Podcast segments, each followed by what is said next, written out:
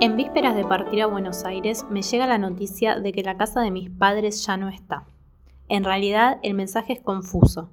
Me llega por interpósita persona. Un amigo que acaba de volver de la Argentina le comenta algo así a su mujer, quien me da la noticia. Pablo fue Olivos y dice que. No queda claro qué es lo que dice Pablo, si la casa ha sido demolida para edificar algo nuevo en su lugar o si la han reconstruido hasta volverla irreconocible. Las dos perspectivas son drásticas, desde luego. Llevada por el aparente dramatismo del mensaje, elijo la primera y me indigno. ¿Cómo han podido demoler la casa de mis padres?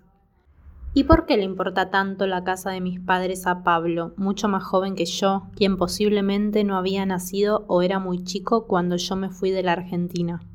Pablo iba a un colegio inglés al lado de esa casa y recordaba cómo en los recreos a los chicos se les caía continuamente la pelota en el jardín de mis padres, y había que ir a buscarla pidiendo muchas disculpas a una señora de cierta edad, mi madre, que siempre los recibía de mal humor.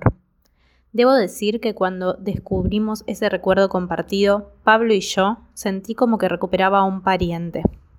Pero yo recuerdo aquellos incidentes entre mi madre y los chicos del colegio con detalles que Pablo no recuerda o no quiere decirme que recuerda.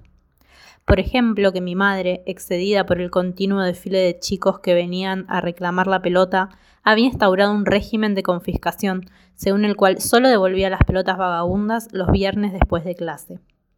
Previsiblemente, esto no contribuía a su popularidad con el alumnado, el cual, en horas de recreo, si veía a mi madre en el jardín, le gritaba todo tipo de improperios, con abundantes referencias a genitales propios y ajenos.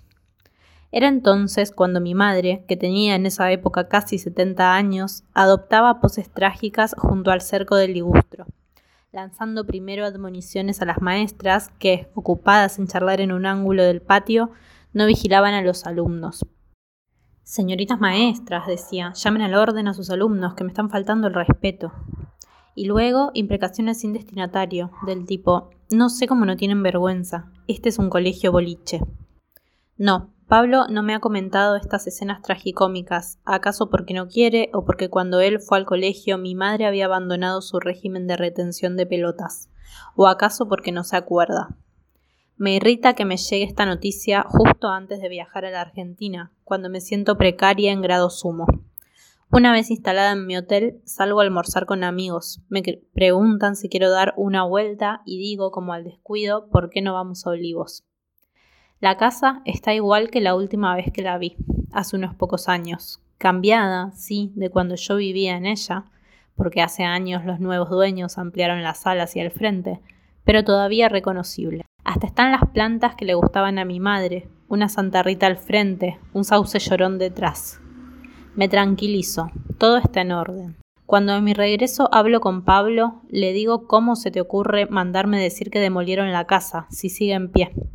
Pablo insiste, pero está totalmente cambiada, le han agregado casi un edificio entero, de dos pisos enorme, y tampoco está el patio del frente, ni un árbol enorme del que me acuerdo muy bien. Pero el patio y el sauce estaban detrás de la casa, no adelante, le digo, y la casa está apenas ampliada, sigue igual. Porfía que no, que ya no es la misma casa sino otra, y que el árbol estaba al frente. Me doy cuenta de que es inútil insistir en lo contrario. ¿Acaso los dos tengamos razón?